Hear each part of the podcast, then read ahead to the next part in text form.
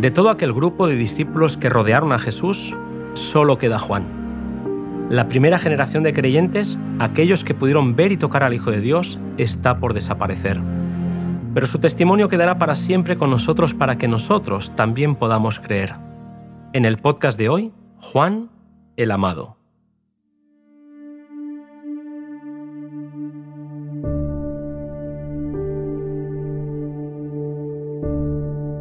Juan se distingue de los otros apóstoles como el discípulo al cual amaba Jesús. Formando parte de ese grupo de tres que gozaban de una mayor intimidad con el Maestro, Juan se distinguió por una amistad profunda con Jesús. El afecto de Jesús fue correspondido por una devoción permanente por parte de Juan.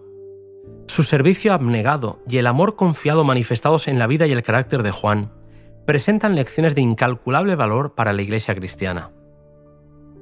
Juan tenía graves defectos de carácter. No solamente era orgulloso, pretencioso y ambicioso de honor, sino también era impetuoso, resintiéndose por la injusticia.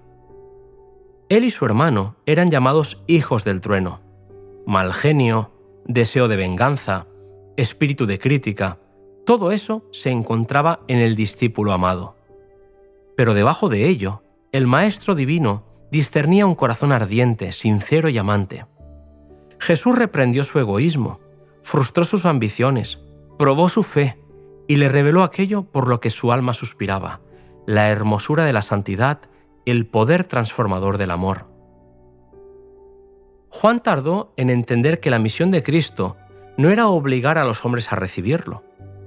Satanás y los hombres que actúan bajo su espíritu son los que procuran obligar a las conciencias los que infligen sufrimiento a sus semejantes, a fin de convertirlos a sus ideas religiosas, son seguidores del enemigo de Jesús, porque la religión de Cristo manifiesta siempre misericordia y procura en todo momento ganar por medio de la revelación de su amor. En su propia ambición, Juan y su hermano le pidieron a Jesús el ser exaltados en el reino.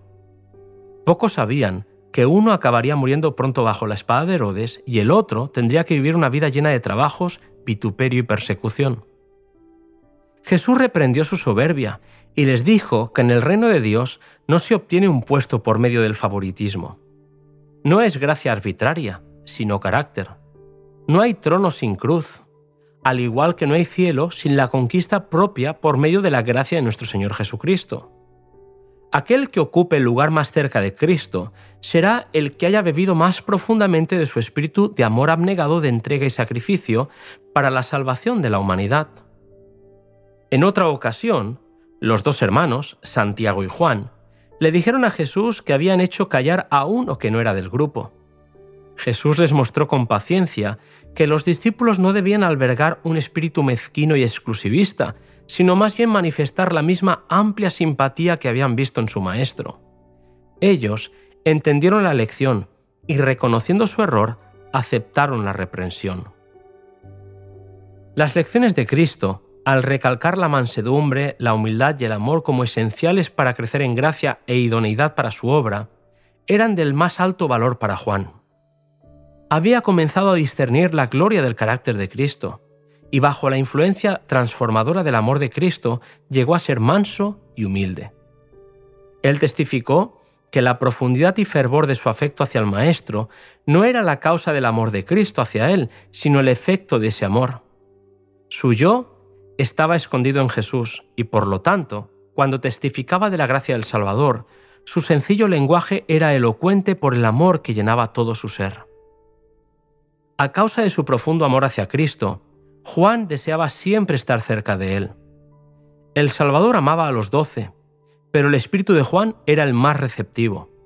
Era más joven que los demás y con mayor confianza infantil abrió su corazón a Jesús. Así llegó a simpatizar más con Cristo y mediante él las más profundas lecciones espirituales de Cristo fueron comunicadas al pueblo. Juan pudo hablar del amor del Padre como no lo pudo hacer ningún otro de los discípulos. Reveló a sus semejantes lo que sentía en su propia alma, representando en su carácter los atributos de Dios. La gloria del Señor se expresaba en su semblante. La belleza de la santidad que le había transformado brillaba en su rostro con resplandor semejante al de Cristo. En su adoración y amor, contemplaba al Salvador hasta que la semejanza a Cristo y el compañerismo con Él llegaron a ser su único deseo, y en su carácter se reflejó el carácter de su Maestro.